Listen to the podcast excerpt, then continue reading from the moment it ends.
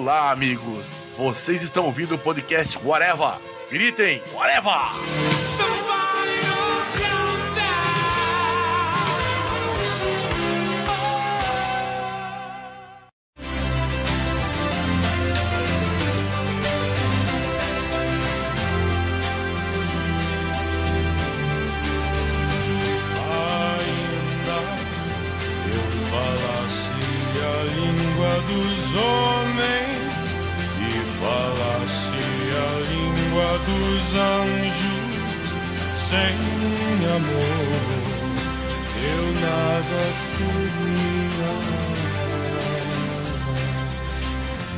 Podcast Arava começando, minha gente, e hoje vamos falar sobre o filme da Mulher Maravilha, o primeiro filme de super-heroína. Antes a gente teve filme com personagens femininos, mas era aquelas belas porcarias que era Mulher Gata e Electra, né? Então a gente desconsidera. Ainda por cima elas eram vilãs. Você vê, vilãs tiveram filmes protagonizados antes das heroínas. Meu nome é Marcelo Soares, para falar sobre isso comigo aqui está o seu Fernando Fonseca, É a vitória do amor. Senhor Alex Matos, Você comentou a única parte do filme que eu não gostei, velho. a parte mais merda do filme, cara. e a senhorita Camila Tel. Por que, que o Fernando tem que estragar tudo? É porque só o amor, é só o amor. Só amor Conhece o que é verdade. É dor que desatina sem doer.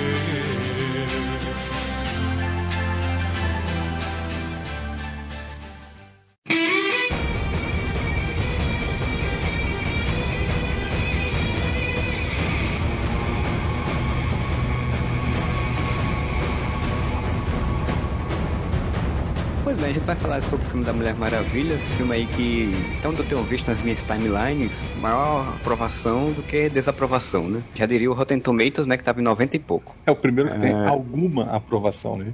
Não, o Homem de Aço ainda teve uma certa aprovação, né? Não foi assim, tipo, nossa senhora, que filme fantástico, eu amo esse filme, da grande maioria, mas teve ainda uma, principalmente pela primeira parte, né? Mas de BVS, Esquadrão Suicida, não tem nem como falar. Então esse filme que tá muito esperado, né? Porque tipo, todo mundo tá esperando que fosse uma coisa diferente, uma coisa nova. Na minha opinião, ele é bem diferente. Mas eu queria que primeiro vocês falassem, né? Cada um dissesse, vocês gostaram do filme? O que, é que vocês acharam, assim, do filme? Ah, eu gostei. Fiz questão de ir ao cinema pra poder ver, né? Aquela ansiedade. Porque depois de tudo que a Warner fez com a gente nos últimos tempos, você fica com aquele pé- aqueles dois pés atrás. Mas já tava anunciando que era uma coisa diferente e realmente foi. E é bom, principalmente, que tenha sido com uma heroína, já que não é sem motivo que nós não temos filmes de ação com mulheres. Existe um certo preconceito nos estúdios com relação a isso, que é a ideia esse tipo de filme não dá bilheteria. E que bom que o filme da Mulher Maravilha não só é bom, como está dando bilheteria.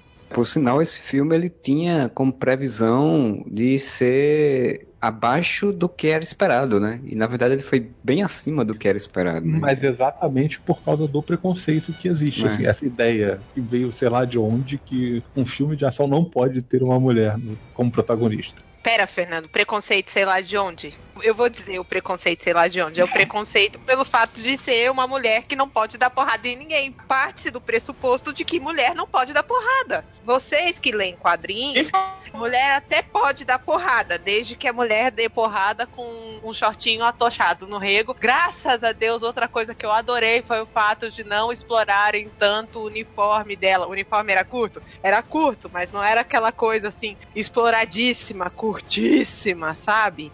O foco não foi assim, aquele uniforme minúsculo, sabe? O foco não foi hipersexualização da Mulher Maravilha. Isso foi sensacional no filme.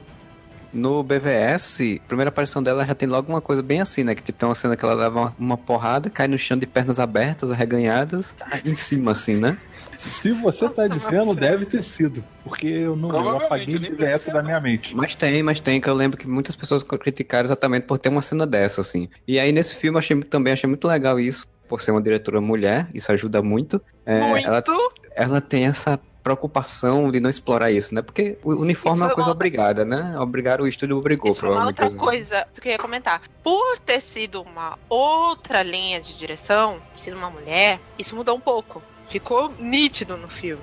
Foi tão explorada essa questão da hipersexualização. Tanto nas cenas de luta, na ilha. das heroínas, não, não teve essa hipersexualização das. das ah, meu pai. Das tias. Amazonas. Das Amazonas, solteirona. obrigada, Fernanda. Vai te lascar, Alex.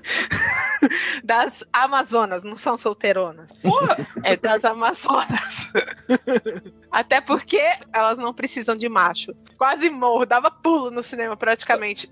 Aliás, isso é um outro ponto que a gente depois precisa discutir. As reações que causava, não sei se conseguiam pegar é, salas lotadas, porque eu peguei uma sala abarrotada. E assim, com muitas mulheres no cinema, inclusive mulheres fantasiadas. Eu quase me acabei de rir. Porque tinham mulheres mesmo fantasiadas de Mulher Maravilha. Eu nunca vi isso. Em nenhum outro filme de super-herói que eu fui assistir. E tinham mulheres mesmo caracterizadas como Mulher Maravilha. Elas batiam palma. Era surreal isso. Nesse momento, então, foi sensacional. Eu peguei uma sessão que só tinha três casais e eu. Poucas pessoas no cinema, tava o cinema super vazio, mas pelo que eu vi, né, teve 52% só no primeiro final de semana de público feminino, que é um- também um recorde para um, um filme de super-herói. O quanto de bombou em rede social você vê exatamente mulheres vestidas, crianças vestidas com a roupa de Maravilha, isso é muito legal. Então, eu fui no cinema, como você falou, tava cheio de casal, né? Eu acho que todo mundo era casal, menos eu e meu amigo. Como não? Bem, né? né? Dei a Pode mão ser. amigo e falou, dá a mão aqui, dá uns beijinhos de vez em quando, aí você já vai passar vergonha, né? Falando sobre o filme específico, não da minha relação sexual homossexual aqui, cara, o que eu gostei da Mulher Maravilha é que ela não é uma cabaçona, como os caras pintam em outros filmes, assim, por exemplo, ah, só porque a pessoa vem de uma sociedade diferente, uma cultura diferente, quando leva pra cidade grande, a pessoa vira uma, uma besta burra, né? Fizeram Ah, isso sim, com ela não é uma jeca. mula. Um monte de personagens, os caras viram uns burrão de repente quando vai pra cidade grande. Ela não, ela não tá numa ilha isolada cheia de tiazona solteirona, de mulher encalhada. Aí ela vai pra cidade onde tem homem. A primeira vez que ela vê um pinto, por exemplo, ela vê o pinto do Trevor, ela olha pro pinto do Trevor, tipo aquela assim, pô, um pinto, isso aqui é um pinto, que merda, né? Tipo, não ficou aquele negócio, isso aí é um pinto, manja. Não, foda-se, né? Aí depois ainda faz aquela piadinha do, de não precisa de homem e tal. É, 12 volumes pra, né? Deve ser bom pra caramba. E, e quando vai na cidade, de boa, ela vê os homens, ela não espanta com muita coisa. Ela não é cabaçona, ela é inteligente, né? Eu gostei Sim. pra caralho dessa parte, tá? Isso foi bem diferente de muitos filmes que tem por aí. E eu achei interessante porque tem um conceito que é muito falado em filme de super-herói e ficção científica também, que é o conceito da garota que, tipo, acabou de nascer ontem e já é super sexy e muito apegada ao homem, né? Vira, tipo, o, o, o papai da, da menina, né, assim. Se for ver, por exemplo, lá em Quinto Elemento, com aquele o Bruce Willis e a Mila ela nasceu e, tipo, ela fica parecendo uma garotinha indefesa, inocentezinha, bobinha, que tudo muito apegadinha, aquela coisa muito. E tinha muito medo que isso acontecesse com o filme da Mulher Maravilha. Eu fiquei feliz de que não acontece. Digamos assim, acontece que ela fica um pouco assim, sem saber as coisas e eles ficam tentando ajeitar, mas assim, não fica tão apegado quanto normalmente fariam num filme. Isso também achei bem interessante. É, não, ela não conhece o mundo, ela não tem malícia, a malícia do mundo moderno, mas ela não é tipo o primo cruzado que chegou na cidade. Pois é, cara, isso eu achei muito bom, muito, muito do caralho, velho. E outra, ela tinha uma sabedoria que o pessoal civilizado não tinha, saca? Sobre a, a, a guerra, a filosofia de, de paz. E outra coisa, ela é uma heroína, cara. Os filmes da DC, não vamos nem falar da Marvel, deixa quieto. Mas os filmes da DC tem uma teimosia besta nos últimos tempos de mostrar aquela coisa dark, de mostrar Sim. que o cara bebe pinga na- no boteco, mancha, te faz tatuagem, sabe? Chaveca a Xuxa nas quebradas. É, pois é. Mulher Maravilha não. O tempo todo ela manteve, ó, eu tô aqui pra fazer o bem, eu tô aqui pra salvar a galera, entendeu? Nós Tamo junto, saca? E vai até o final do filme. Não, e dava Aquela esporro nos homens. Fala assim, vocês são uns idiotas. Vocês não tem culhão, não? Aquela hora que ela explode com o general lá, falando, ó, mano, você é um bando de, ba- de babaca de pau pequeno, fica atrás da mesa mandando os outros se, se matar no lugar de vocês. Porra, Vai pra guerra essa, também, seus porra. essa cena é a cena do caralho. Eu gostei bastante.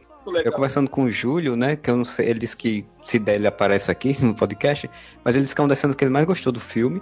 E já começa a mostrar um pouco como ela é diferente dos outros personagens heróicos que já apareceram nesse universo tosco do, da DC. Ela não fica só querendo mostrar que ela tá certa, na verdade ela tá preocupada com os outros, né? E não com ela estar certa ou com a vida dela, né? Ela tá preocupada com a vida dos outros. Isso aí já é, já é totalmente diferente do que a gente já tinha visto. E essa cena do, da conversa dele com o general, dela com os generais, né? Que o Júlio também tinha falado que tinha gostado, ela bate com aquilo que você vê no início do filme da civilização de Temesquira, né? Que afinal de contas. Temesquira? Eu não sabia que era É, Temesquira. depende de. de- É, ele tá dando uma de pôster. Desculpa, desculpa, Ilha Paraíso. Eu assisti dublado e eles falam Temesira no filme, no- na dublagem. Então, Aprendeu ontem a programar o videocassete e tá tirando os outros, né?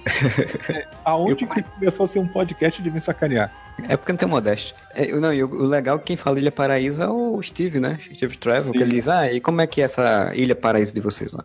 Isso bate com aquela ilha paraíso que elas estão vivendo, porque afinal de contas, aquilo lá é a, Robin Wright lá. Ela é uma general fodona e tal. Ela tem cara de fodona e vai pra guerra. É é uma pena que ela morra, porque ela era a Amazona mais marinha. Disparada. É, ela morre, ela morre porque precisa ter um drama de alguém morrendo e a pessoa fazer tristeza e, oh meu É. Deus, e é por isso que eu vou fazer alguma A coisa. Tilke?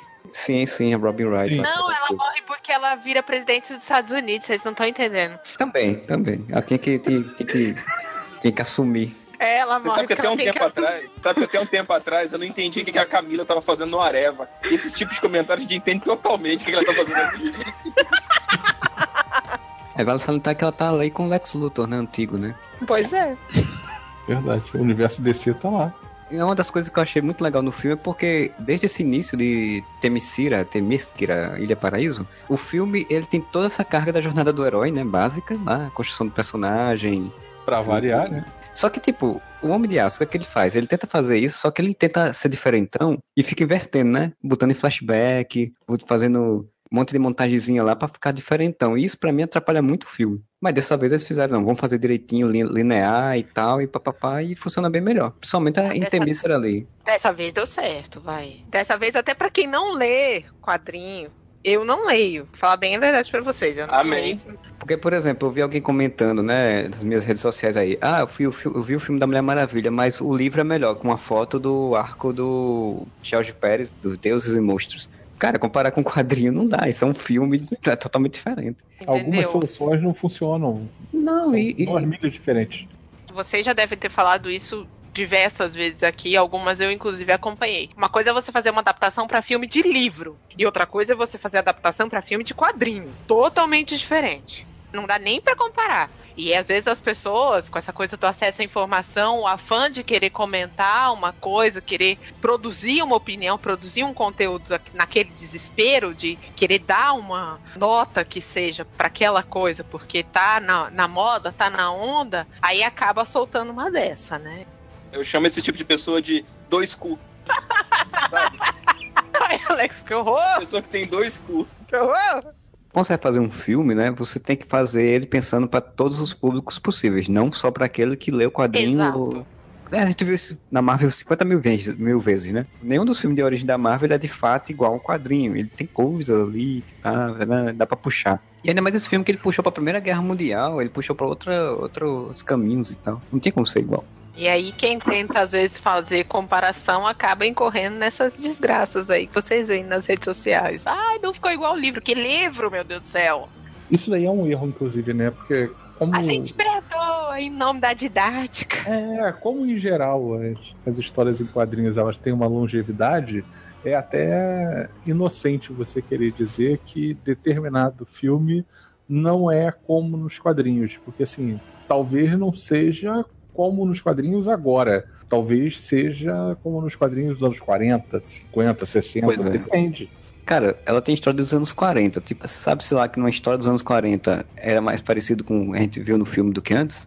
Porque nos anos 40 ela de fato É. enfrentava soldados, né? É, ela tinha uma tendência muito grande, essa mademoiselle O, o criador dela, você já sabe a história, que o cara tinha Sim. duas mulheres, né? Então, aquele lance, era feminista, né? Naquela época, né? década De 40 já era feminista. Sinal, essa história aí do, do psicólogo que criou ela, no, é, vai virar, virou filme, né? Então, faz- vai ser lançado ainda, não sabe a data, mas fizeram um filme exatamente essa relação aí dele com as duas esposas aí, e como isso influenciou no, na personagem. Sou Diana de Temesira, filha de Hipólita. Em nome de tudo que é bom, sua ira sobre este mundo acabou. Queria perguntar pra vocês também o que, é que vocês acharam dessa Temícera a lá a Thor, né? Porque a Pat Jenks, ela ia ser diretora do Thor Mundo Sombrio, ia tentar trazer muito essa coisa ainda do, do primeiro filme meio shakespeariano, e eu, eu vi exatamente isso no- na Temícera dela lá. De, tipo, é muito dourado, cara, tudo muito dourado. É um lugar decorado por mulher, é claro que é bonito, né, porra? Você queria o quê? Só seria mais legal ainda se fosse decorado por gay. Tá, cara, mas por que tão, tão dourado, velho? Tá na moda, caramba! Tá na moda! Vocês assistiram Immortals? Imortais? Mortals? Sim, um lixo de filme, cara. Pois é, tipo, do lá também Egito lá? Você do- passa no Egito e não tem um negro no filme, porra. Isso. É, tem o Immortals, que é dos deuses gregos, e tem esse do Egito, que são deuses do Egito.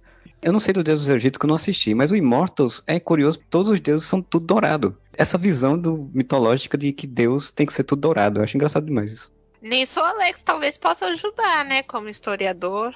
Até posso, mas de tá com uma Média. preguiça, cara, porque aí tem que falar do ouro, tem que falar do óleo, É. e por aí vai o sol, então dá uma preguiça, rapaz. No É. Egito, no Egito ainda, no Egito ainda se, se entendia, porque no Egito o, o deus principal era o deus Sol. Na Ah. Grécia, não. O deus Sol é Apolo, que é filho de Zeus. Então, tipo, É, por que mas todo mundo. que- é, mas você tem que ter um monte de lance diferente do- da cor dourada.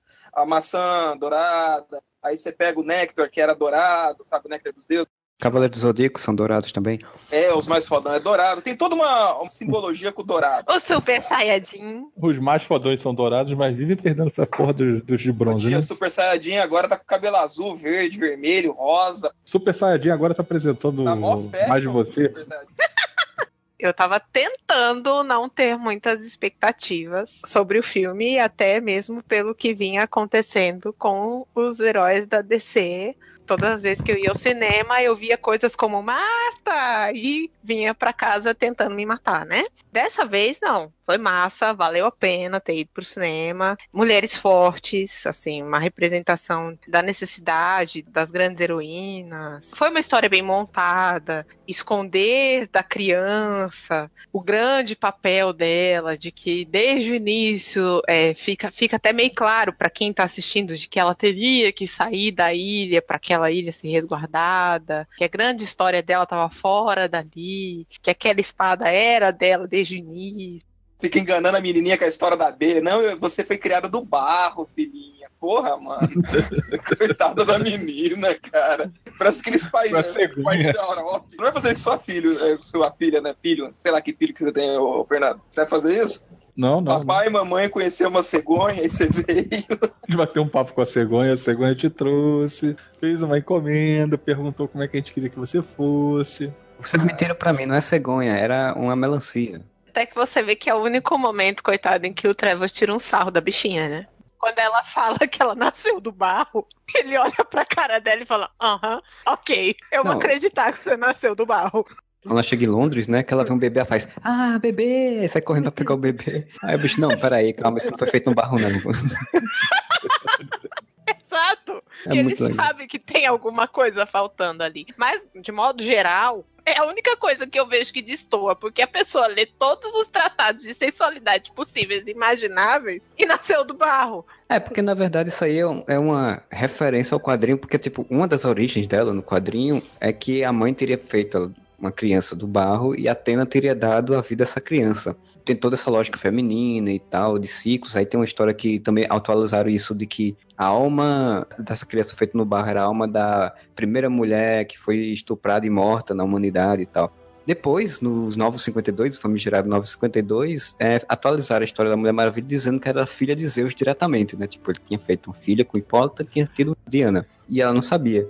Por conta disso é que pegam as duas histórias e juntam, então? É, eles usam a referência, né? De que negócio do barro, pra poder esconder o plot twist que ela era filha de Zeus. Que, tipo, quem lê quadrinhos, ou pelo menos conhece um pouco da, assim, a personagem mais de animação, alguma coisa, eu pelo menos saquei logo do início, né? Tipo, não, ela, ela é filha de Zeus, a matadora de deuses é ela e acabou, né? Mas Sim, O público claro. Se fosse seguir a mitologia, ela seria filha de- do Hércules, né? Sim, porque o Assim. Hércules escravizou Hipólita né? e, e todas as Amazonas. Eles até colocam isso na abertura do filme lá, né? Que ela diz que mostra né, ela, sendo, ela se lutando contra Sim. os homens, só não fala de fato de Hércules, né? Mas mostra que ela tinha sido escravizada.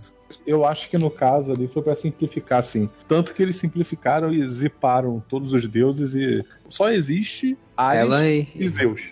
sou meio burrinho, mostra por que, que o Zeus morreu e por que, que o Ares estava com o raio dos Zeus? Ah, na abertura, no início, quando ela tá contando a história para Diana, ela diz que Zeus criou os, os, humanos, a sua imagem e semelhança, e gostava muito deles e tal, tal, tal. E Ares não confiava nos humanos e tentou mostrar isso aos outros deuses. Os outros deuses não confiaram nele, não aceitaram ele, e ele começou uma guerra contra os deuses por conta disso. E aí ele matou todos os deuses. Zeus, no último suspiro dele, criou a matadora de deuses e protegeu e exilou as Amazonas para poder elas matarem Ares se ele voltasse. Ok, mas até aí, como é que ele roubou o raio dos Zeus? Convoca um raio na luta final, né? Essa é a parte ruim. A gente tem que esperar o DLC ah, da, da DC. No final a gente chega lá, mas no final realmente é a parte que mais estraga, né?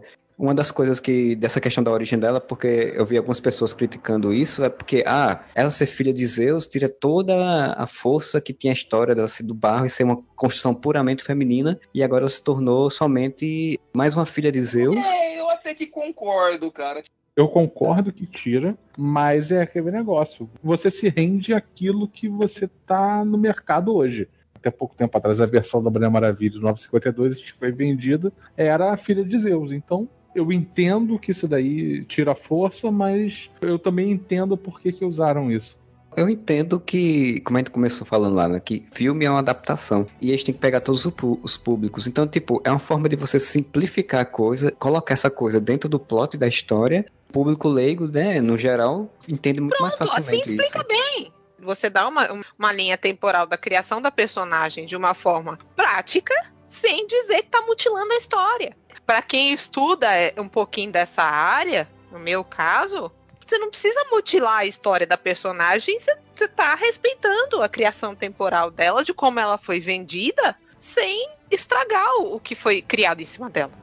No filme, a personagem não fica presa a isso. Tipo, ela tá certa, ela é filha de, de um deus. Uma Não. mulher foi, foi meio que criada para se tornar uma matadora de Deus se fosse necessário, mas ela não fica presa a isso, porque ela não é a função dela, na vida dela, na, na mente dela, não é ser uma matadora de Deus, é ser uma pessoa que vai lutar pelo bem comum. E aí isso pra mim funciona bem no- na história. Até porque até o meio do último ato eu ainda achava que a Matadora de Deuses, na verdade, era só o nome daquela espada. Achei fantástico, né? Porque, tipo, geralmente tem isso muito em história de mitologia. Você tem um artefato que é super poderoso e tem um grande Sim, nome e no final. Ela, é- ela não acreditava que ela era a matadora. O irmãozinho dela chega e a primeira coisa que faz é acabar com. Mas ela é meio Um inocente, artefato. né? Porque ela começa a É. despertar os poderes dela e ela não se pergunta de onde tá saindo essa porra desses poderes. A hora que ela vai dar os- as macumbinhas dela muito louco no treinamento, pra que Porque enfia a mão ela- na torre pra pra pular no negócio. Só que ela não pensou assim, acho que minha mãe pegou um barro caprichado pra me fazer. Alex, ela poder. foi blindada de tudo. Você, você viu a cena na qual a presidente dos Estados Unidos morre? Coitada, eu não consigo chamar, eu não consigo chamar Robin de, de Antíope nunca. Eu vou chamar ela de Underwood pra sempre. A coitada vai ficar presa naquele personagem pra Sempre mim nossos sempre. É, ela vai ficar presa no personagem pra sempre, pobre coitada. Inclusive, eu votaria nela. Robin. Culpa, Robin. Eu Desculpa. votaria nela fácil. desculpa. Quando ela morre, ela tenta contar, mas é aquela coisa, né, Pra dar o drama da cena ali, que eu entendi até bem, Pra dar aquele drama da cena, ela tenta contar que não é a espada. Não sei se vocês perceberam. Sim, sim. Que vai além da espada. Mas não, não dá, porque tomou um tiro e ali el- elas estão vivendo numa, é- numa época específica, de um, num mundo específico, numa época específica, né? Fora do mundo real. Onde não entravam armas, então Sim. morreu de um tiro, não tinha como ela contar a história toda, né? Ela é irmã da, da Hipólita, né? São irmãs Sim. e ela divergia, né? Tipo, ela dizia, não, a menina tem que saber desde o início pra poder se preparar. E a Hipólita com, com a historinha de, não, que é uma historinha meio furada, porque o filme também não, explora isso. De dizer, ah, não, quanto mais ela souber, mais ele vai encontrar ela rápido. Mas o filme também não, Porque não com trabalha todo isso depois. respeito, ô mãezinha chata que a Diana tinha, né? Puta que pariu. Ô, mano, a rainha xarope, velho. Pelo amor de Deus. Ai, mulherzinha O chata! que, que é aquilo, rapaz? Não, e o pior, a filha tá indo embora lá, aí, mamãe, eu vou embora, você me dá sua benção. Ela, fique lá, não volte nunca mais, sua desgraçada. Porra, doido, meu amigo, nem pra- eu achei que ela ia se redimir depois da morte da irmã e tal. Ela ia dizer, não, vai, lute. Ô, tal. mulherzinha chata, misericórdia! Acelera, minha filha, acelera. Você sabe que eu fiquei esperando que ele entregasse um guarda-chuva pra Diana, né? Ô, Diana, leva um guarda-chuva. Vai fazer Leva um casaquinho, minha filha. pois é, cara. Cara, por sinal, outra coisa, ainda pra falar de Temícera, antes de pular pra algum outro ponto, porra, que cena de luta do caramba, né? Aquela cena de luta na praia, cara. Acho que é uma das melhores que eu já vi. Que a Underwood dá aquele salto assim, tira- atira as três flechas. Caraca, foda. E, e vocês estão ligados que quem, quem gravou essa cena, assim como outras cenas de luta, não foi a Pat Jenks, foi o Snyder. Sim. Não, claro, a gente vê a câmera lenta, né, porra? É. Aí eu fico pensando, curioso, né? Tipo, ele bota a câmera lenta, mas por que diabo nesse filme ele botou tão bem colocado e nos outros ele fazia exagerado? Porque nesse. Porque, nesse... dire- é porque aí tem. Porque ele direção, tinha né? supervisão. É a lance da direção. Porque aí de verdade. Eu não gostei desse ângulo, seu merda. Faz de outro, entendeu? Tinha alguém do lado puxando a orelha. Exatamente. ai, ai, ai, ai, ai. Não, Para não, não. de tomar cara. açaí, meu amigo. Para de tomar açaí.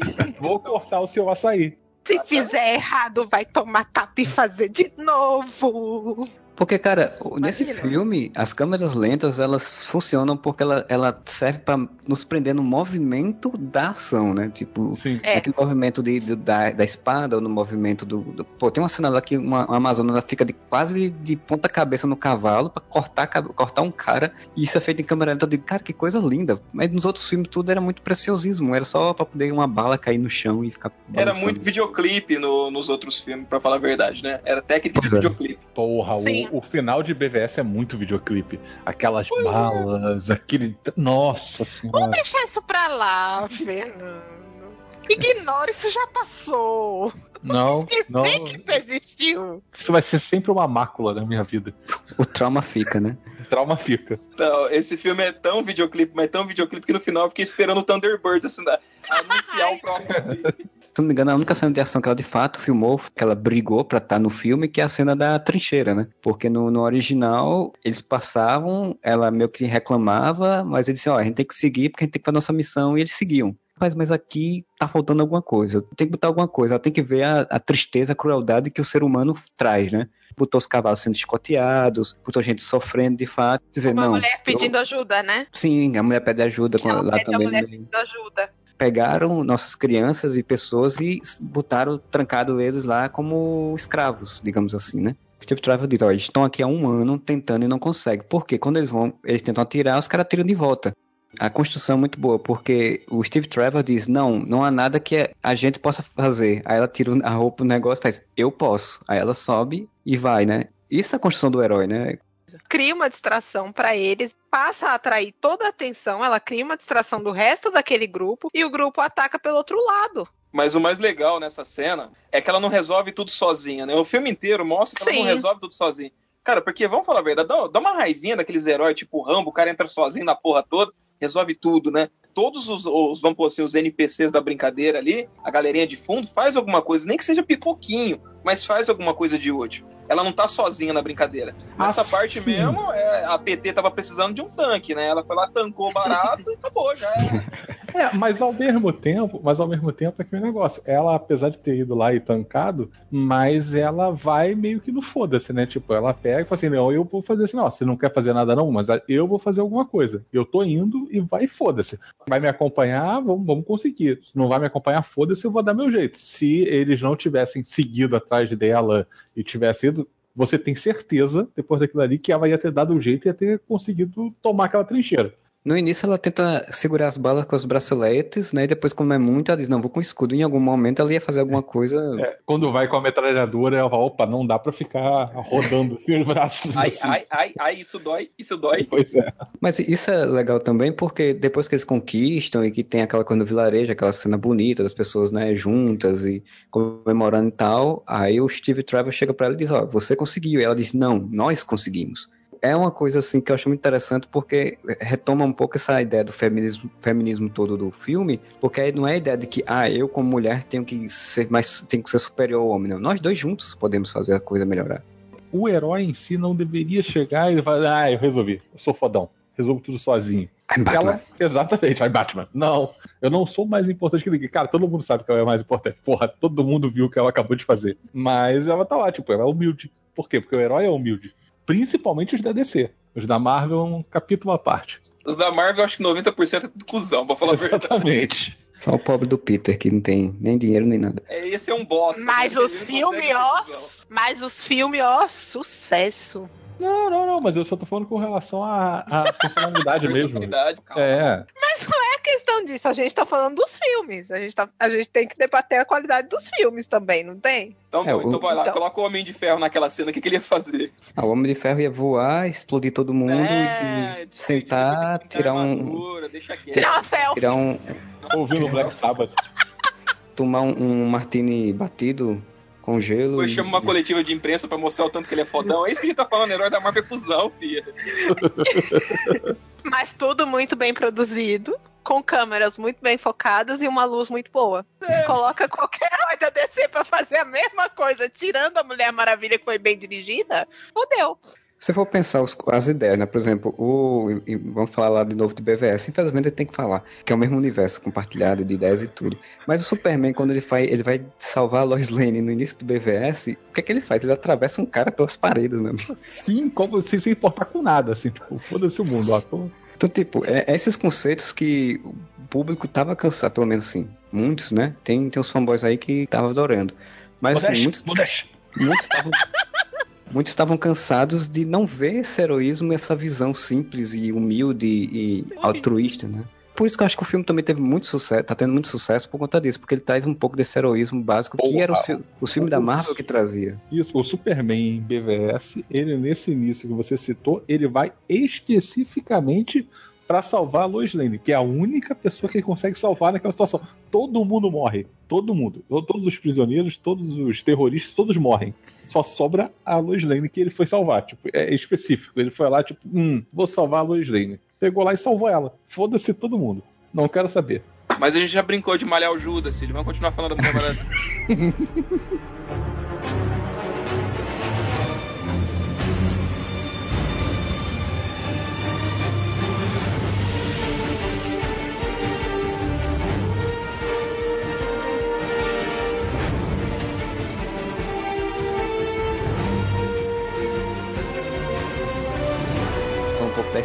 Aviação, mas ele tem toda essa parte de construção ali em Londres, que também é uma coisa bem diferente, né? Porque a gente tem muito costume de ver filme baseado nos Estados Unidos, principalmente Nova York. E aí você tem Londres no meio de uma guerra, e é engraçado até quando ela chega, que ela faz, mas isso aqui é horrível, ele é pra todo mundo, é, a cidade é su- suja e feia mesmo.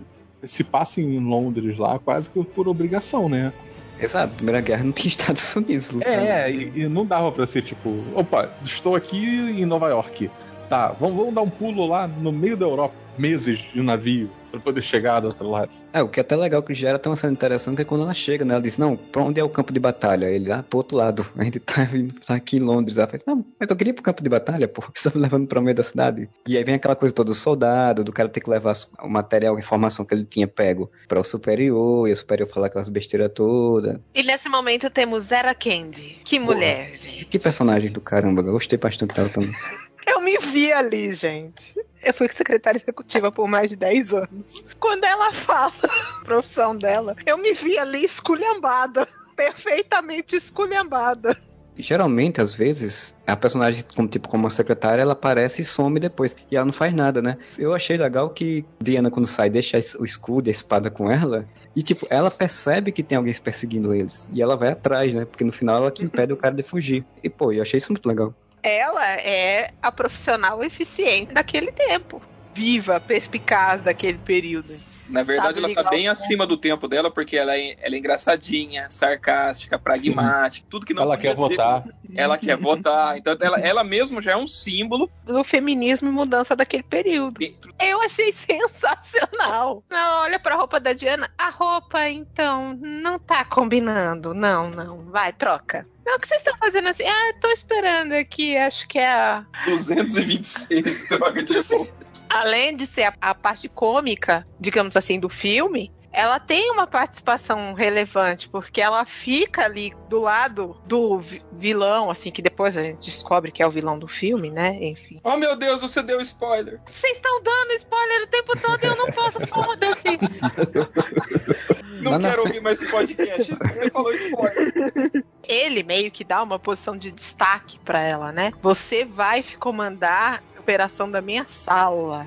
Ela olha com uma mistura assim de ah, meu Deus, me ferrei. Porque é o que a gente sente como secretária, né? Quando dá uma missão assim muito feroz pra gente, é sempre uma mistura de ah, meu Deus, me ferrei, como é agora que eu vou me sair muito bem, vou mostrar que eu sou foda mesmo. E ela se sai muito bem, né? Ficando do lado da maior cobra do pedaço e ela consegue se sair super bem ali. Eu achei sensacional a participação dela. Eu até acho que se fosse ter um segundo filme, eles não deviam fazer no presente, como estão falando que vão fazer. Devia ser, tipo, Diana e ela pelo mundo. A Pat Jenkins não falou que queria fazer na Segunda Guerra? O filme seria no presente e nos Estados Unidos. Poderia ser que tivesse flashbacks. Mas isso é tipo, agora, né? A gente não sabe como é que vai ser mais no futuro. Mas eu acharia muito interessante se ainda fosse no século XX. Com as duas, né? Seria sensacional. Porque, assim, a Gal Gadot não seja essa grande atriz e eu vi uma pessoa, um amigo meu foi assistir o filme voltou revoltado dizendo que ah, ela é uma porta de atuação, não sabe atuar e é uma porcaria. Eu digo, não, não acho tão ruim. Nossa, ele deve ser maravilhoso, né? Tô aqui batendo palma pro seu colega. Pois é, tipo, eu falei pra ele, cara, mas assim, a gente, a gente já sabe que ela não é uma grande atriz, ela não é uma Ele atriz, não- deve ser diretor de não cinema. é- Ela não é num nível de Scarlett Johansson da vida, mas assim, ela não compromete, não compromete a história. Ela dá ali o que tem que ser a personagem pede, o que a diretora pediu, e ela tem uma química legal ali com essa com a Eta, que eu acho que daria muito bem. Desenvolveria muito legal um filme com elas duas como, ali protagonizando. Eu acho engraçado desse comentário. Parece que esse universo de filmes de super-heróis ele consiste de atores oscarizados, só que fazem, né? São só excelentes atores. Porque o Chris Hemsworth é fantástico. Nossa! O Chris Evans é um, gênio da, da interpretação. Ben Affleck, O Ben Henry Affleck. É isso que eu ia falar. O Ben Affleck é maravilhoso. Poxa! Um gênio da atuação. E tá Ninguém interpreta uma porta melhor que ele. Eu acredito que o Ben Affleck é uma porta respeito. e não acredito que a minha porta é uma porta. Olha, a Gal Gadot, ela não é tão assim, uma grande atriz, tanto que eles deram mais falas para o Steve Trevor, porque Chris Pine já é mais- mais famoso, ele é um ator mais bem formado do que ela, e aí até entendo, assim. Poderia ter uma Mulher Maravilha com uma atuação melhor, porque em alguns momentos ela realmente demandava um pouco mais de atuação, mas ela não compromete. Então, pra mim, isso já é um grande lucro pra um filme que tá sendo feito pela Warner, que já fez uns três, uns quatro filmes merda, que a gente não tinha esperança Quatro nenhuma que filmes fosse merda aí contando. Gente, gente, gente, deixa eu contar Lanterna pra Verde. Não, então, quatro Em de merdas e contando. Nossa. Tá, em notas não relacionadas, Adam Sandler pode ser indicado ao Oscar. O que é a menina interpretar a Mulher Maravilha? Tá tudo bem, gente. Olha só, é- Adam essa Sandler do-. Sandler pode ser indicado ao Oscar. Olha só, essa questão da Dan Sandler e Oscar, isso foi assunto de zoação do Modeste em outro podcast. Vamos deixar essa informação aí no ar de novo? Deixa a menina ser feliz, vestida de Mulher Maravilha, interpretando o filme, curtindo os louros dela. No próximo filme ela já vai estar bem melhor. A que- merda. Eu só achava a atriz muito biscuit, sabe? Deu uma, deu uma encarnada boa, né? Juntou umas carninhas nos lugares estratégicos ali, ficou melhorzinho. Mas eu achava ela muito biscuitzinho, principalmente no Ah, Velozes e Furiosos. Quando ela foi escolhida pra ser Mulher Maravilha, teve toda uma polêmica que, nossa, a Mulher Maravilha é muito forte, tem esse puta essa mulher que é muito magra, não sei o quê. Mas, cara, quando você justifica que ela é uma deusa, morreu. Você não precisa ter os super músculos, você só precisa ser uma deusa, você ter poder pra isso. Né? Ué, É vocês que- iam chamar quem? Gina Carano? Não, mas Gina Carano, ela não é boa atriz, não, também. Muito pelo contrário. Faz dublagem com ela. Puta que pariu.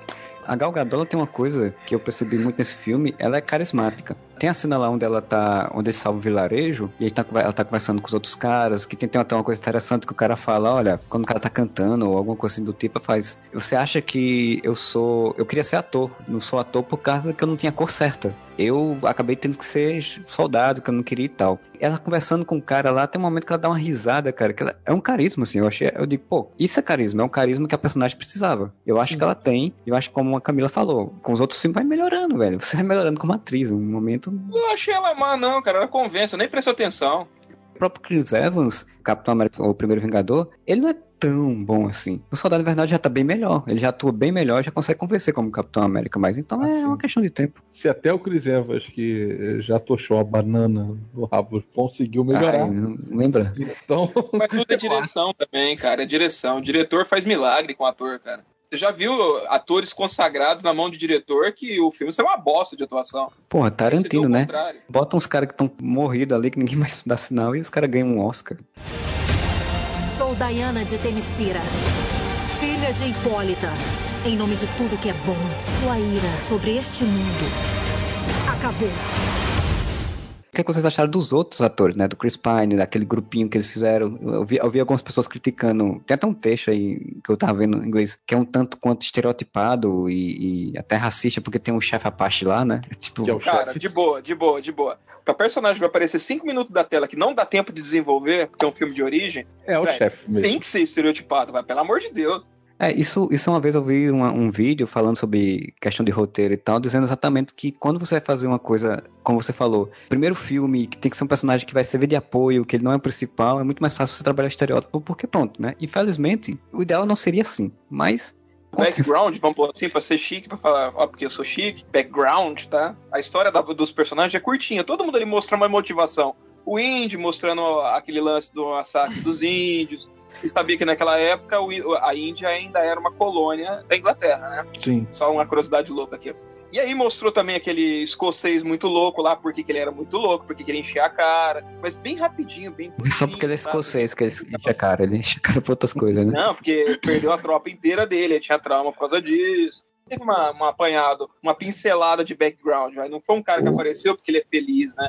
Mas não dá tempo, cara, de fazer uma coisa mais elaborada. Eu do Chefe Apache tem uma coisa, essa crítica eu até entendo, mas eu não concordo, porque você está representando os soldados britânicos nos- na década de 10, onde você tem um índio e os caras, naturalmente, alguém vai chamar ele de chefe. Ele aceita o nome porque, enfim, ele tem que ganhar dinheiro. Ele não vai ficar brigando com as pessoas por isso. E ainda tem uma crítica muito interessante que ele fala, meu povo foi dizimado. Ela pergunta, quem dizimou seu povo? Ele faz, o povo dele. Tipo, e eu agora eu tô aqui com ele, trabalhando com ele por necessidade. É uma crítica legal. Esse eu, eu gosto muito desse filme, que ele tem essas criticazinhas simples assim. Marcelo, você mesmo tocou numa questão que até hoje nos Estados Unidos ainda se debate isso entre os atores, que é a questão do colorismo. A questão do whitewashing aí, né? Que escolha, tipo, agora mesmo vai ter o filme dos Novos Mutantes e escolheram um brasileiro branco é, que é latino do México. Eu acho. Porque pra eles, até pra gente que viaja pra lá, é muito bizarro isso que eu vou falar agora. Vocês já me conhecem, assim, vocês já veem foto. Mas eu, nos Estados Unidos, eu não sou branca. É, tem isso. Porque o branco deles é, um, é que nem o da homo, o do Homo, né? Um branco mais branco, né? Exato. É um branco lavado com Vanish. É tipo a minha bunda, né? Branca pra caramba. Então, esse- esses debates, mesmo que pinceladinhos, uma coisa aqui, uma coisa ali, foram formando, assim, essas críticas que eu acho que a, a direção ou o roteiro quiseram colocar embaixo do guarda-chuva central do feminismo, vamos assim dizer. Foram colocando outras críticas sociais, outras, outras coisas É, daquela época, tanto da Segunda Guerra, Exatamente. como para aproveitar A primeira, questões tira a de agora. É, desculpa. Estereotipados ou não, o mais importante é. Todo mundo já viu o filme, já tem, sei lá, tipo, uma semana já. A gente pelo menos lembra quem eram os personagens secundários. Então funciona. Eu gostei muito da atuação do cara que é, que é indiano, né? Que é o ator. Cara, o cara é carismático, o cara faz um. Eu fiquei com vontade de ver história. Quando eu fico com vontade de ver história daqueles personagens, mais, né? Mais histórias deles, você entende que funcionou. Um amigo meu, inclusive, ele saiu do cinema e falou assim: pô, eles podiam ter contado mais a história do escocês, do indiano e tal. Então funcionou a porra toda. Funcionou. Parando com os outros filmes, são coadjuvantes que funcionam, né? Que você consegue ter empatia, gostar daqueles caras, entender as motivações dele. Isso pra mim é muito legal. É uma construção muito boa do personagem. E o Steve Trevor, né? O Chris Pine, ele reforça mais isso, né? Porque ele é um personagem carismático, bem-humorado, bom ator pra isso. O personagem dele tá ali não, não pra ser um grande personagem, tá ali só pra abarcar e segurar ali, dar a base, né? Pra personagem principal. Então foi muito bem conduzido pra mim.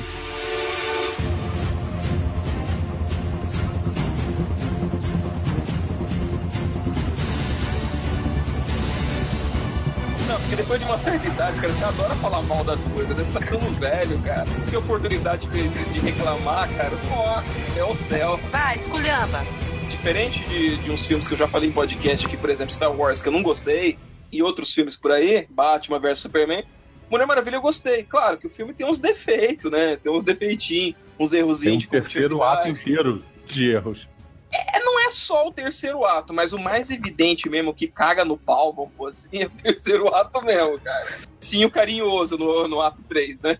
É, é um Sim. terceiro ato em partes, né? Porque assim, é o finalzinho do terceiro ato, né? Pra mim, no caso, assim. Porque, tipo, até o momento que ela vai para o. Vai encontrar o Steppenwolf lá deles, né? O, o, que eu esqueci o nome do cara, Lindelof, sei lá como o nome. É. Do, do general, que tá com a, com a menina veneno. Que era o Ares, porque veneno. supostamente, o que supostamente era o Ares, mas que todo mundo já, já sabia que não era o Ares, né? É, já pois que é, ele já porque tinha assim- tomado droga e tal, a gente já sabia que não era. Não, mas assim, quando ele tava tomando as droguinhas lá dele, os coquetel lá dele, eu pensei, não, é o Ares tá tão machucado que ele precisa daquilo ali, manter ele ter É a o força. Viagra então. dos deuses, né? Exato. Eu ainda pensei nisso, né? Porque eu achava plenamente de que, de fato, ele ia ter ter a coisa, porque eu já sabia que ia ter a coisa do cara com a armadura e tudo, mas achava que aquele cara, no final, ia se tornar o cara com a armadura e tudo. Não achava que ele era só um, um pau mandado que nem, sabe, nem tinha encontrado o Ares, que era só o Ares passando por trás dele, fazendo. Vem cá, vem cá, olha, olha, olha. O Ares Mas- é o encosto do cara, né?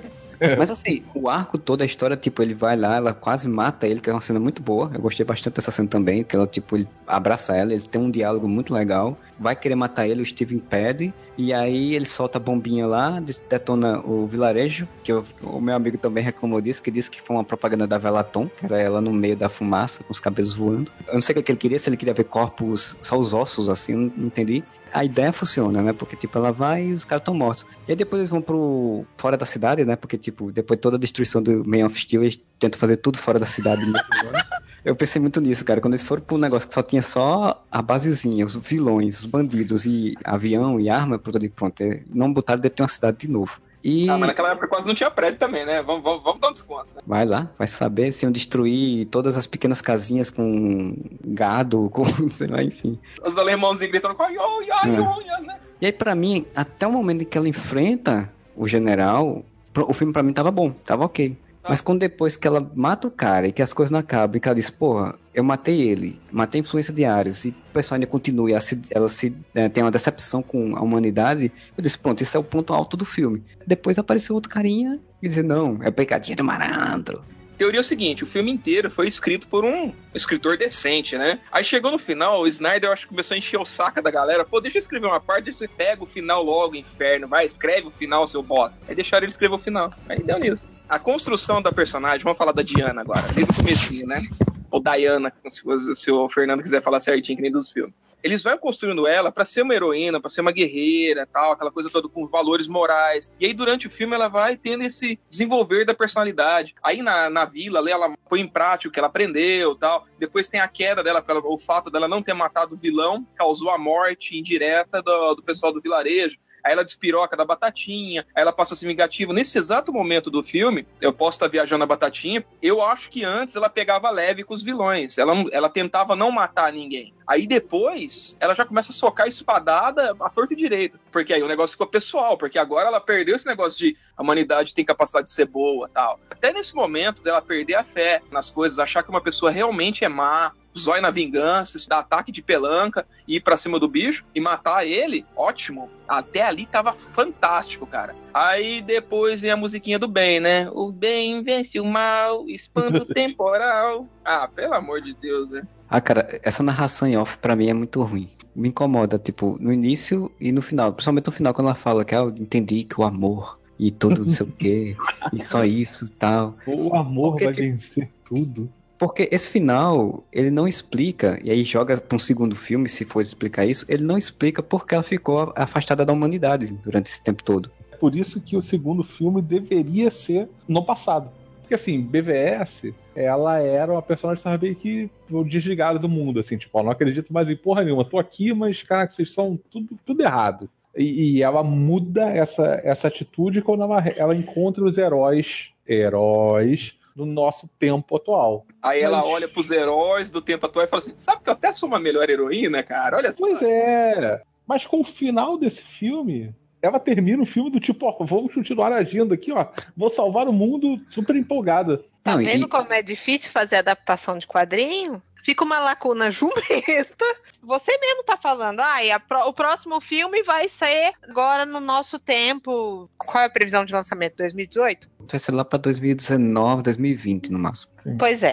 Vamos dizer assim, vai ser em 2020 ela trabalhando lá nas indústrias Wayne. A mulher tem mais de trocentos anos de história. Vão cortar desde a Primeira Guerra até 2020. Falei Primeira Guerra, viu, Pocó?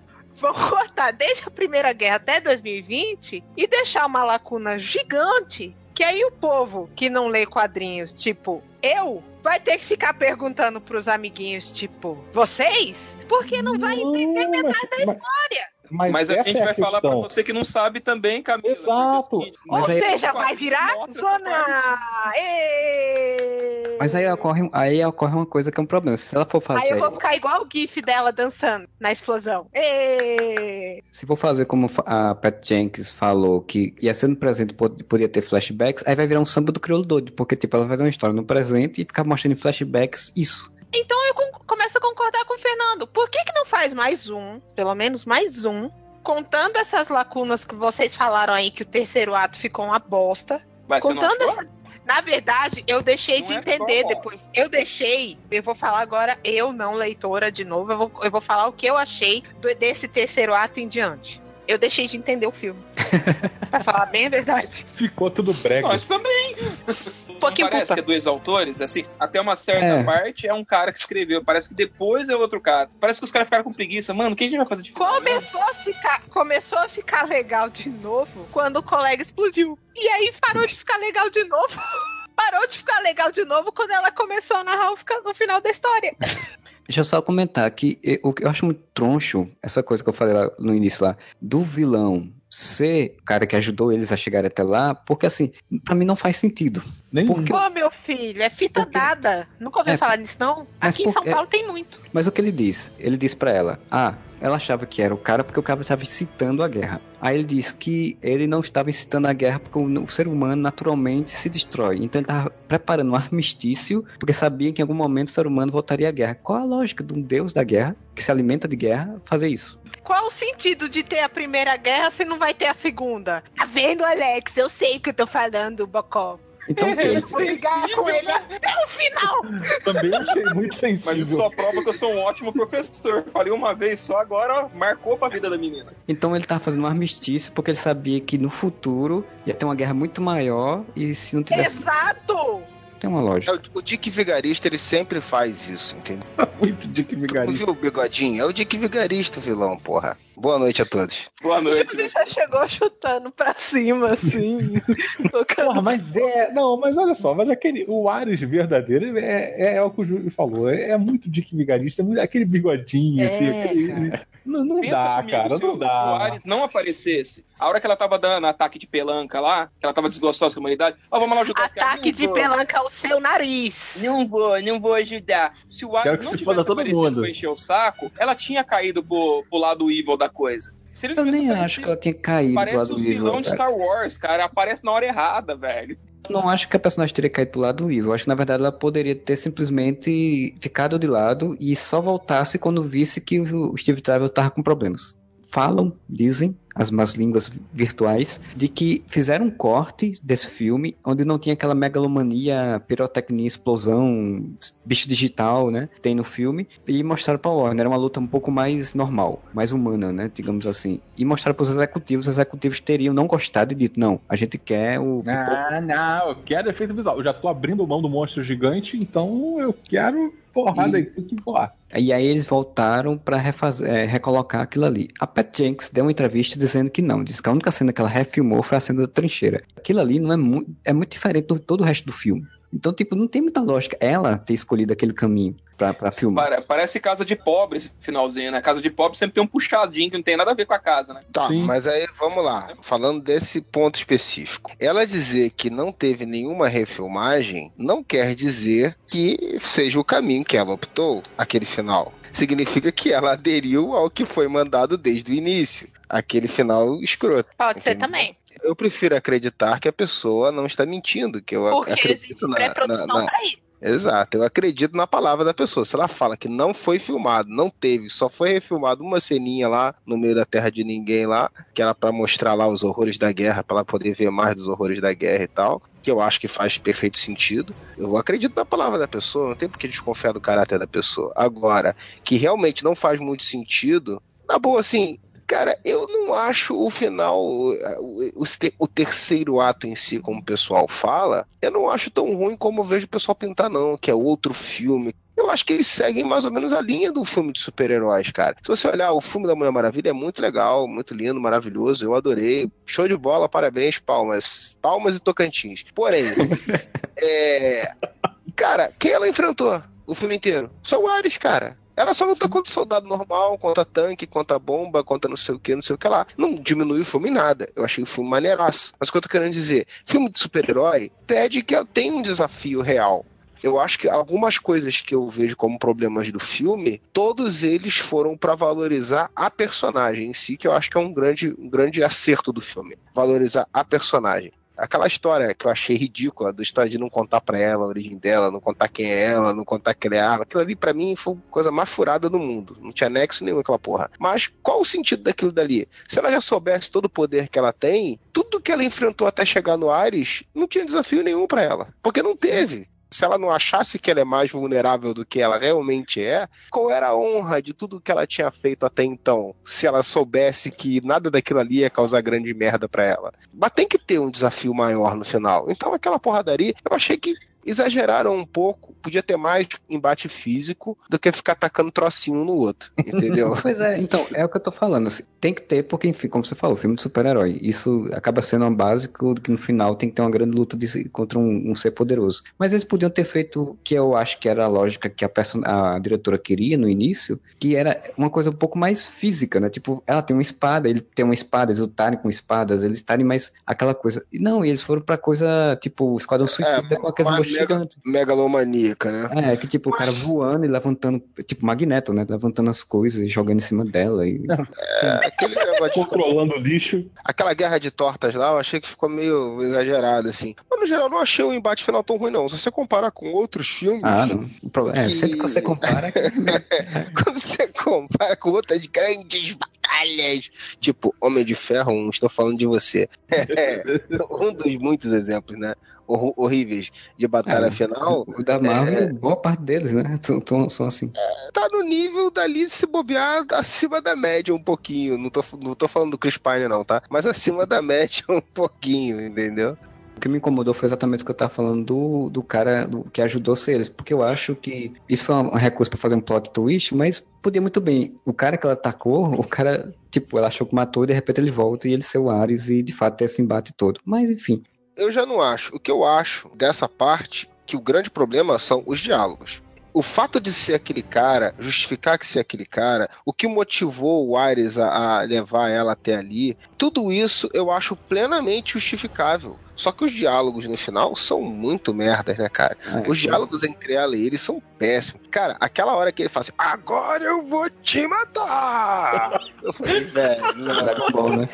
Cara, faz tempo que eu não sinto vergonha alheia no cinema, cara. E aquela Sabe cena me, me deu vergonha alheia, bicho. Sabe o que me lembrou? Eu cheguei a, a pensar que o Sylvester Stallone tivesse feito, assim, alguma pontinha no roteiro. Porque é, os cara, diálogos é, no final realmente chegaram a esse nível. É, se você pensar que ele fez com que ela fosse pra guerra, aquela coisa toda, pra poder ela perder essa inocência que tinha com o mundo, ficar puta e se aliar a ele para destruir a humanidade, tem realmente sentido, né? Mas enfim, ainda me incomoda destruir a humanidade. Isso é uma coisa que nos quadrinhos já teve. Esse mesmo embate dela com Ares e ela virar pra ele assim, assim: Bonitão, você vai destruir a humanidade? É isso que você vai dar um mundo vazio. Qual o sentido você ficar numa porra do mundo vazio? Isso não foi falado no filme, mas se você parar pra pensar, tem um sentido. Ele é um deus. Ele não tem mais nenhum par nesse universo além dela mesma. Quem vai dar ele... poder para você, seu cabaço? É, ainda tem isso. Mas nesse caso, eu nem tô levando pra esse lado, que isso nos quadrinhos eles falavam disso, justamente disso, né? Ele não tem um par no mundo, cara. Tô falando de par romântico, de ter nada com a irmã, não. Tô, tô, falando de, de, de o cara ser uma pessoa, vai continuar sendo um cara sozinho, incompreendido, achando. Ele quer ter, na, na minha visão, se eles levassem pra esse lado, dele querer ter alguém ao lado dele, faria perfeito sentido. Tudo que ele fez ali dava para com um bom diálogo ali no final. Até essa história do cara que ajudava e hora não ajudava e não sei o que lá, bababá, o Zé Bigode. Até isso seria perfeitamente aceitável e ficaria um final, ó, pitula. Mas cagaram no pau, né? Mas não, tinha que ficar falando toda hora que o amor ia salvar tudo. Depois todo mundo se abraça. Aí pra gente foi assim, na pegada do feminismo tal, ficou foda.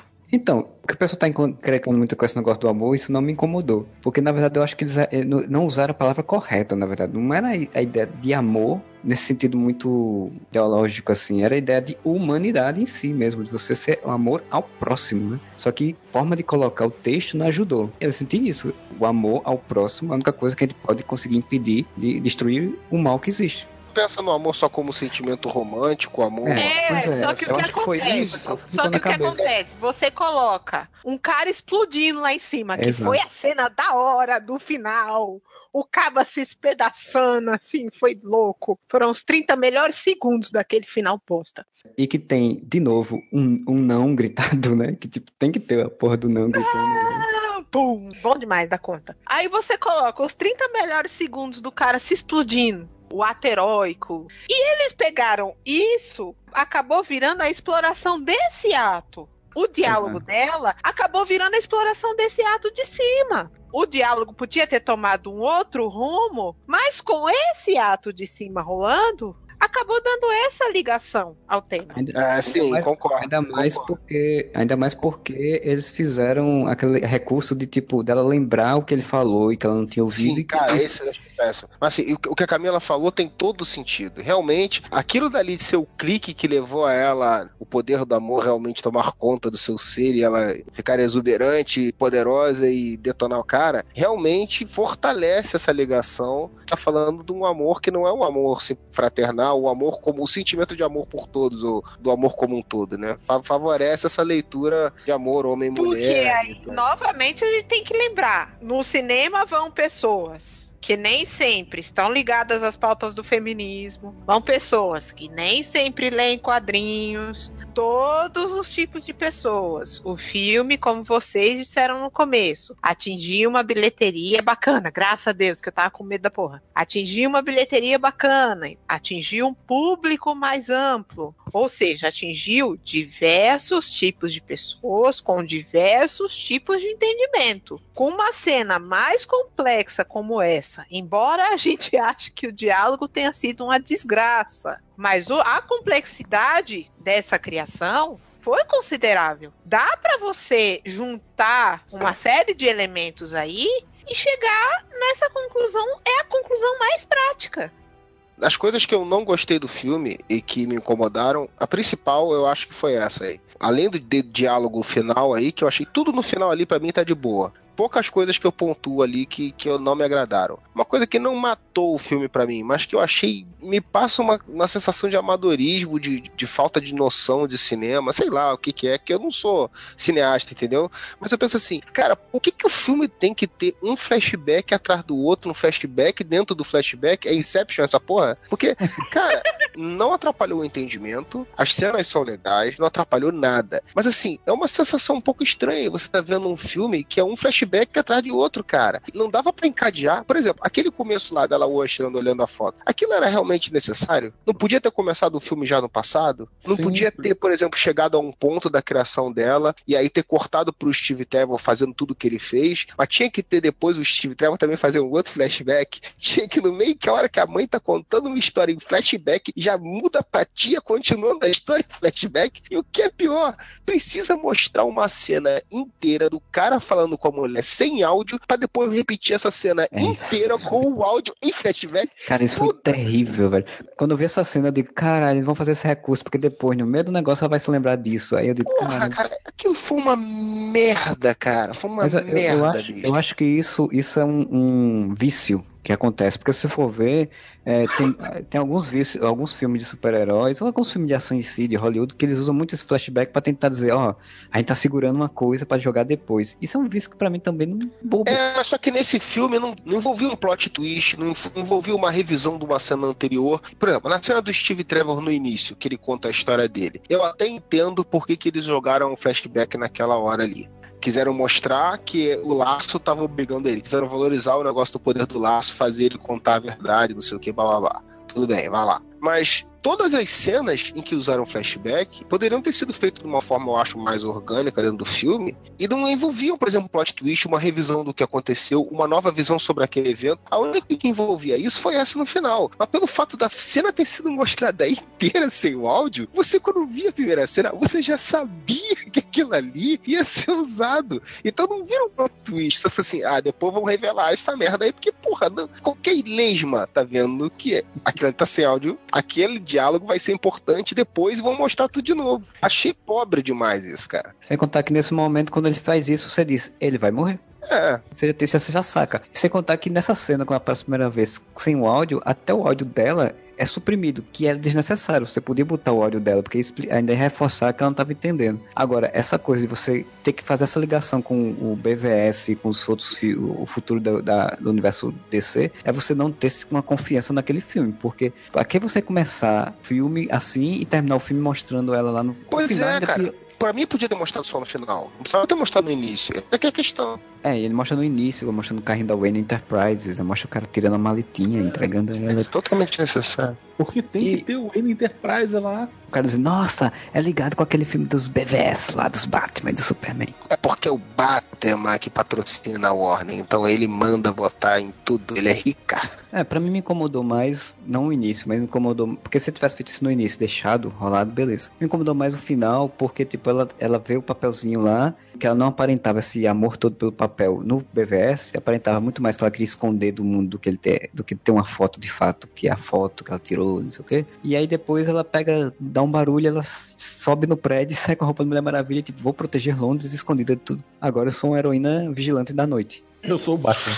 É, uma coisa de positivo que eu vou falar assim, você vê que a, a, a Mulher Maravilha nesse filme, ela é, entre aspas, né, in- inocente. Não é inocente porque ela não, ela não se mostra como inocente assim, mas ela é uma heroína iniciante, assim, ela tá iniciando, ela tá aprendendo muita coisa e tal. E aí quando você vê, se você lembrar dela em BVS, igualmente foda, e já tem uma outra pegada totalmente diferente. Eu achei isso legal. Se você faz uma sequência de como ela já apareceu em BVS, uma pessoa muito mais perspicaz sobre tudo que tá acontecendo, né, e que surpreende o- os outros e tal. E é a única personagem bem construída desse Snyder verso aí é ela. cara. Os outros É a única tristes. personagem construída. Não, porque os outros são construídos, eles só são mal construídos.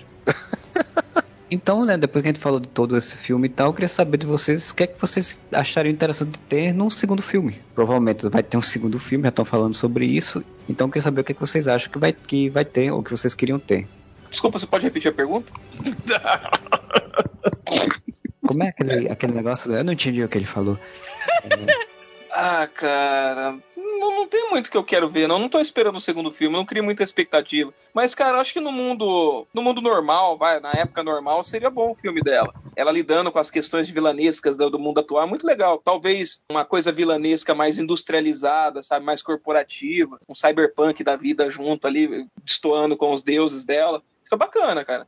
Saiu até uma ação super interessante é, nesse contexto do lançamento da Mulher Maravilha aqui no Brasil, que foi uma, uma ação feita pela própria divulgação do filme, que foi com a Thaís Araújo viajando e mostrando as verdadeiras mulheres maravilha do país. Eu acho que seria interessante, já que vocês até apontaram durante o, o cast que vai, a Mulher Maravilha vai vir pro, pros anos 2020, talvez, ela apontando essas falhas do nosso mundo real, assim, com as mulheres. Já pensou? Seria muito legal esse gancho entre a ilha dela, né, o mundo onde ela viveu e ela vivendo no nosso mundo, vendo o nosso mundo machista e combatendo isso da maneira dela também. Seria muito interessante ver esse embate dos dois mundos como seria. Como eu disse, eu não leio os quadrinhos, eu não sei como isso se dá nos quadrinhos. Eu talvez até o novo filme, talvez eu já esteja lendo os quadrinhos. Acredito que já estarei lendo, então quando for gravar com vocês, espero que a gente ainda esteja gravando os casts até lá. Eu já esteja lendo, então já tenha uma visão diferente do que seja a Mulher Maravilha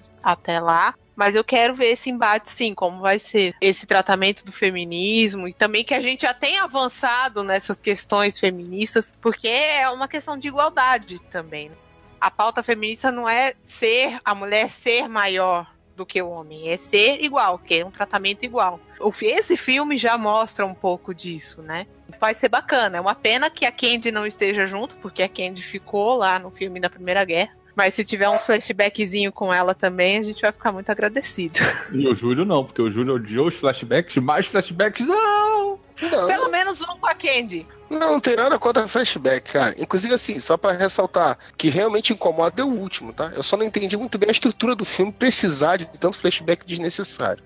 Por curiosidade, eu queria saber, ainda no passado, o que, que aconteceu para que ela tivesse uma mudança de comportamento de vou salvar Londres, assim, seguindo à noite. Sou, nossa, super heroína, assim, vou, tô empolgadona aqui, o amor constrói tudo, o amor tem todo o poder, para aquele ar meio blasé, assim, do início, tipo, eu não acredito mais na humanidade, eu acho que, pô, vocês só fizeram merda. Só queria que o segundo filme fosse ainda no passado para saber o que, que aconteceu. Só por curiosidade. Assim, só ter, continuar com a coerência dentro desse universo. Saber o que que, o que que transformou, fez com que ela ficasse recolhida um pouco depois da Primeira Guerra Mundial até 2010. A diretora já falou que uma sequência pretende se passar nos Estados Unidos, né? Que eu não sei se é muito legal, na minha opinião. Assim, o que eu realmente queria ver, eu não vou ver, né? eu queria ver aquela Mulher Maravilha de descer a nova fronteira. Aquela que pega, escolhendo os soldados que estão maltratando as mulheres lá na vila e dá o poder às mulheres. E a mulher detona os caras todos estavam E fica bebendo estuprando cerveja. sei, cara. E depois comemoram enchendo a cara de cerveja. Isso é o que eu queria ver, mas isso não vai aparecer, né? Até porque estão reforçando o lado de- dela ser uma guerreira do amor, né? Também, assim como o Fernando, eu gostaria de ver um pouco desse ato aí. Não sei se uma continuação direta do que acabou nesse filme, provavelmente não seria legal isso, mas alguma história nesse ato aí entre a origem dela, a aparição dela em BVS. Mostrar esse pouco dessa personalidade intermediária dela, né? Dela já adaptada ao mundo e, e se tornando ainda mais perspicaz e, e fodona como ela apareceu em BVS. Que foi a única coisa que prestou em BVS. Inclusive, todos os meus votos que eu votei sem ter visto BVS, eu votaria nela lá. Que é a única coisa que prestou. Não dá pra votar retroativo no Areva Awards, mas fica aí meu, meu detalhe. Eu, a minha ideia preferida foi que a história se passasse, sei lá, no, no final dos anos 30, quando fosse começar a guerra, e mostrasse por que ela não participaria da guerra. Tipo, ela e a Eta Kendi lá andando pelo mundo tentando descobrir uma forma de voltar para Ilha Paraíso. Aí vi, começaria a ter essa coisa da, da arqueóloga, da né, curadora de museu, né, pegar coisas antigas para poder ela tentar descobrir algum artefato que fizesse com que ela voltasse. Ao mesmo tempo que ela tentava salvar a Mandala, ela começava a ver que não adiantava tentar salvar porque a Mandala era uma bosta. É uma bosta também, no geral. Quando fosse ter a Segunda Guerra Mundial, ou ela não eh, participasse. Acho que não, acho que seria tanto bom ela não participar, por estar fazendo alguma missão própria, alguma coisa mais mitológica. Tipo, eu, eu queria muito ver a coisa mitológica, não dos deuses, mas tipo dos, dos outros seres, né? Tipo, Minotauro. Até esses- porque os deuses rodaram, né? é, pois é, tipo, esses outros seres surgindo na Terra em algum canto, ela tendo que enfrentar eles, e por isso ela não participasse da guerra. E aí no final da guerra ela via a a bomba nuclear em- em- no Japão e dissesse, porra, realmente, não, não adianta salvar esse povo. O Fernando falou um ponto interessante aí, né, cara? Esse lance de. O que, que tem pra ela fazer? Ela não tem ninguém pra encarar ela nesse mundo, cara. Porque uma grande ameaça que realmente chama a atenção da humanidade, não sei o que lá, só veio a partir do Homem de Aço, né? Teoricamente. Que foi Aquele o Homem de Aço. é- Que é o próprio Homem de Aço, né? Que só Exatamente. E não tem mais Deus nenhum que podem introduzir assim pra ser um, um- um embate à altura dela aí, né? Porque ela, porra, ela já tá poderosa pra cacete no final desse filme, né, cara? É, não, eu só consigo imaginar essa coisa de outros seres mitológicos que unidos fossem mais impactante dela enfrentar, né? E aí poder ter essa outra, essas missões paralelas, ou quem sabe até, sei lá, botar alguma referência de personagem que, sei lá, da sociedade, alguma coisa do tipo assim. E aí eu depois... acho que eles têm que fazer, rapaz, agora, agora eu matei a charada, hein? Eles têm que fazer o AVW agora, Aquaman versus Mulher Maravilha. Ah, garoto. Jesus. Fala pro Snyder pra ver se ele não vai inventar essa merda. Eles fazem isso lá no passado, mostrando essa, essa luta. Ou se você... Misericórdia. E aí depois ela ficar, tipo, ó, vou ficar na minha só pegando artefatozinhos e na minha tranquilo durante o resto do século XX. Ou se fosse fazendo presente, tem uma coisa que eu acho muito interessante, porque, pô, eu fico muito triste não ter muitas mais as Amazonas. Como a Mulher Maravilha é uma deusa, ela é meio imortal. As Amazonas, eu não sei até quanto é de imortalidade. Dá a entender que elas ali, dentro da Ilha Paraíso, elas devem ter muito tempo. Tempo, né, de vida. Tem um arco nos quadrinhos que eu acho muito interessante, que é o ataque das Amazonas. Se eles pudessem fazer alguma coisa que trouxesse as Amazonas pro nosso mundo e fizesse exatamente o contraste de como as Amazonas veem as mulheres e como o mundo machista, masculino, patriarcal ainda trata as mulheres, poderia ser um, um contrato legal. Não sei se funcionaria para um segundo filme, mas sei lá, pra um terceiro filme, tipo, pra fazer um fechamento de trilogia. Talvez. Versus Talvez. Atlântida. Mas Tem aí, versus Atlântida, eu tô falando, hein? ó, isso daí funcionaria melhor se não tivesse sido a Underwood que morreu. Porque a Underwood tinha mó cara de quem ia se emputecer e ia arrumar encrenca com as Então. pessoas fora de- da ilha. Só é, que aquela rainha banana lá não ia fazer O nada. que é foda é que as- elas têm um- até uma certa imortalidade. Só que a única que é imortal mesmo é, é a Diana. Elas morrem de tiro. De 2020, tétano. elas morrem de tiro e tétano. Fudeu. É, Mas, porque Fernando, isso aí que você falou, cara, a- ela morreu, mas e todas as guerreiras que ela treinou lá, agora é tudo Tia Underwood, cara. A galera, vai, a galera vai se unir na filosofia dela e vai falar, rainha, peraí, segura tua onda aí que agora aqui é Tia Underwood. Mas assim, em, dois em 2020 a gente ainda vai ter Underwood como presidente dos Estados Unidos. Quem sabe, né? Tem mais ainda quatro temporadas, não sei se House of Cards aguenta ainda esse tempo todo, não. A Mulher Maravilha ficou esse tempo todo isolada e ela não tá pensando na mãe ou na. Tipo, eu quero ver minha mãe, você sabe se ela tá viva ou se ela tá morta. Isso seria interessante de ver no filme. Não sei se vai acontecer, porque ainda mais se tiver mais dedo do Snyder, não sei, do, de alguma outra pessoa lá que controlar. Espero que tenha um filme bom, uma Mulher Maravilha 2 melhor ainda, né? O sucesso desse filme pode mudar consideravelmente a direção, que ele tem uma pegada. Embora que tenha muito ainda daquele Snyder verso ali, ele tem muita referência à parte boa da DC, né? Vamos dizer assim. Pô, até o novo logo da DC, cara, eu, porra, eu achei muito maneiro. Você, é muito estilo a abertura do desenho da Liga, cara. Achei muito legal isso, assim. É um logo meia boca, mas assim, só dele ser um- uma referência, vamos dizer assim, ao, ao desenho da Liga, eu já achei foda demais, cara. Pode realmente dar uma mudança, fortalecer essa mudança de tom dos filmes da Warner, né, com a, DC. E a gente não sabe, né, pela tragédia pessoal lá, que a gente lamenta do, do Zack Snyder, a gente nem sabe Sim. se ele realmente vai voltar a se envolver com isso ou não, né? Ele, pelo menos, ele.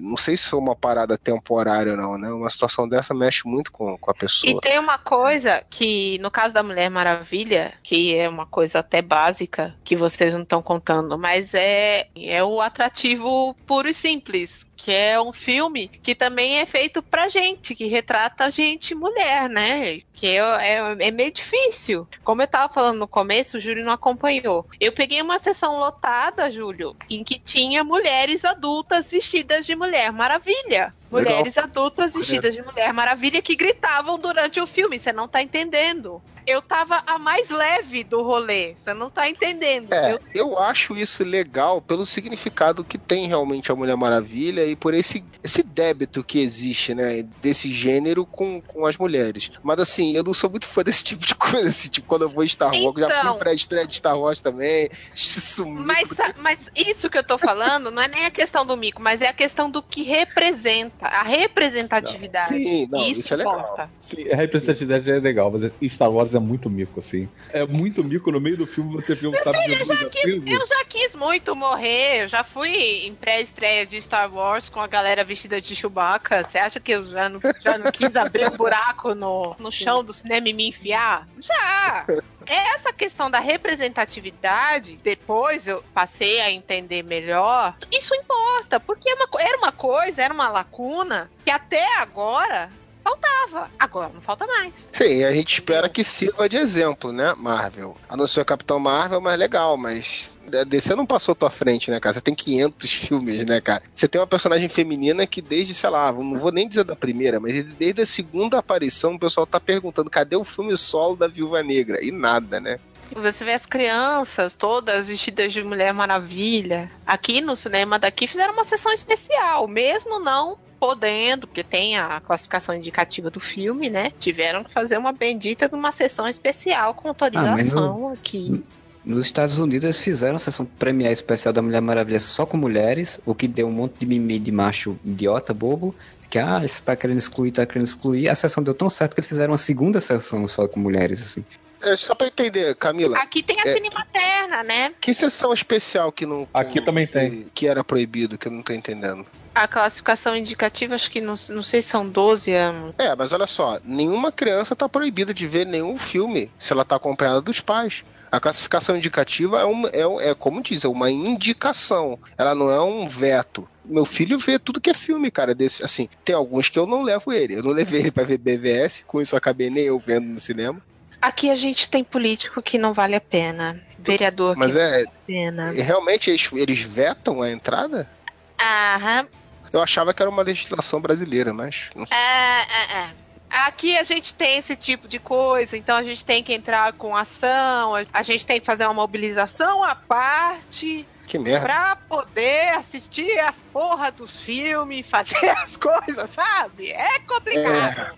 Mas aí vai aquele deputado, leva o filho dele pra ver TED e ninguém pede. Exatamente, foi por causa dessa merda que aqui em São Paulo começou a ter essa baixaria. Não foi nem aqui essa porra. Que ele disse que era Entendeu? imoralidade e podia Exato, deixar. não foi nem aqui. Então, assim, a gente teve, rolou todo, toda uma mobilização, fizeram sessões especiais para crianças, foi bem legal a primeira semana de Mulher Maravilha aqui. E essa coisa da representatividade. Eu não vi nenhum outro filme de super-herói e eu, eu tô achando que. Pelo menos com a mulherada aqui em São Paulo, eu tenho acompanhado e tá valendo muito a pena. Falar uma parada sobre isso. Assim, eu acho muito importante isso, mas assim, eu queria só um, um caráter assim. O filme, eu, vi, eu já vi algumas críticas dizendo que o filme não é, não é feminista ou suficiente. Eu não sou a pessoa mais indicada para falar sobre feminismo, mas eu achei que a mensagem do filme, no geral, foi muito legal a esse respeito, não só, inclusive, não só em relação a ela, né? Porque tem outros personagens também com aparições pequenas, mas que também tem essa lance da representatividade naquele grupo lá que tem um índio. Então, assim, eu acho que foi numa medida muito legal, que não ficou uma coisa panfletária e deu o recado. E Exato. você vê, cara, eu, eu fui ver com meu filho, cara, e ele se amarrou, ele já gosta da personagem, ele não tem essa palhaçada, ele, ele já se amarra na Mulher Maravilha. Mas é muito legal isso, cara. Ele foi e encontrou com um colega também dele de colégio que também tava indo ver. Foram três mulheres ver o filme, cara. E todo mundo gostou, cara. E eu acho que isso é importante. Se você, às vezes, você, você exagera no tom, complicado, bicho. Você, você tá deixando de criar um laço importante, já fortalecer essa mentalidade de, de inclusão e de não ter o preconceito com uma audiência maior. Então, isso do filme apelar para uma audiência maior. Cara, eu gostei pra caramba disso, cara. O fim, diálogo no final é, é péssimo da batalha, mas no resto do filme é muito bom, cara. É muito legal. Eu achei muito bem construído tudo dos diálogos do filme, da participação dela, do crescimento dela. Então, e eu acho que isso é um passo importante, sim. E eu espero, e eu acho difícil, porque eu achei que foi muito bem feito, que outros filmes que eles vão tentar reproduzir isso, da, da, da representatividade feminina, sejam tão bem sucedidos quanto esse nesse aspecto, entendeu? Que consiga manter um tom adequado para isso, assim. E claro, eventualmente, né, sempre ampliando um pouco a discussão, mais do que esse, por ser pioneiro, né, vamos dizer assim, até onde ele chegou. Porque, cara, a ideia é, é, é representatividade e ajudar na mentalidade geral, não é só é, fortalecer um discurso que já está muito mais avançado no mundo real. É, a questão que eu vi de algumas críticas falando que era um, ou era um feminismo muito leve ou nem tinha um feminismo é porque tem muita gente que queria ou quer já coisa que é um tanto radical, digamos assim, aquele feminismo muito declarado, panfletário, de fato, objetivo e tal.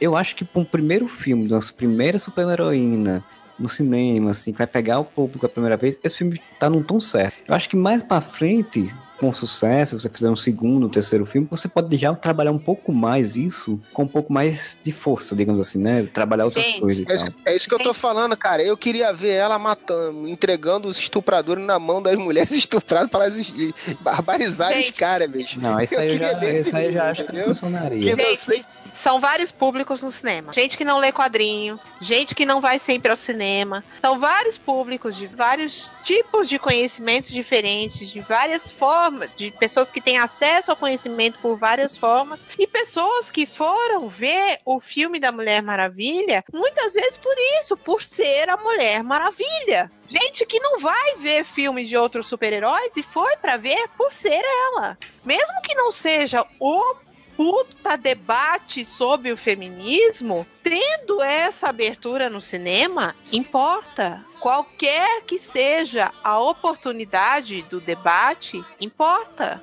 tem que radicalizar. Não, não tem, gente. Tem que ter calma. O pessoal brinca até na, na, na, nessas, nessas representações sindicais, né? Vamos ter calma nós, é. Vamos ter calma nós, sim. As coisas estão só começando. E eu digo mais, Camila, assim, eu acho que isso é importante, esse filme pode ser importante, além de fortalecer outros filmes com protagonistas femininas e, e, e com diretoras femininas, com, com essa visão, que todos os filmes comecem a representar um pouco melhor, pelo menos um pouco melhor, né? As personagens femininas, né, cara? Gente, pelo é, amor de Deus, precisa.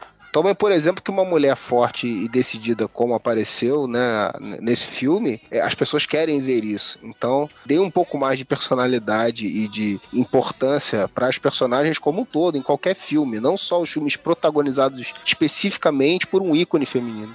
Todas essas questões a gente já vê como o filme é importante, como é importante que ele continue, ter um segundo filme, como é importante ter mais mulheres né, como protagonistas, sendo respeitadas em todos os outros filmes. E o podcast, que ele já ficou bem longo, vai chegando ao fim. A gente vai esperando que vocês tenham curtido esse, esse debate. E, e, se você gostou desse podcast, ou gostou do filme, ou não gostou do filme, se você quiser deixar sua opinião, você vai lá na postagem do nosso site, areva.com, e deixa lá seu comentário, ou você manda para contato, arroba o areva.com e ainda tem o Facebook, ainda tem o Twitter, a gente se encontra lá o Areva, né? Seja em Temícera ou como Temisquira, como diria o Fernando, ou seja, no mundo real, é importante respeitar, valorizar e ainda mais dar protagonismo às mulheres, né? Bom final de semana para todos vocês e whatever!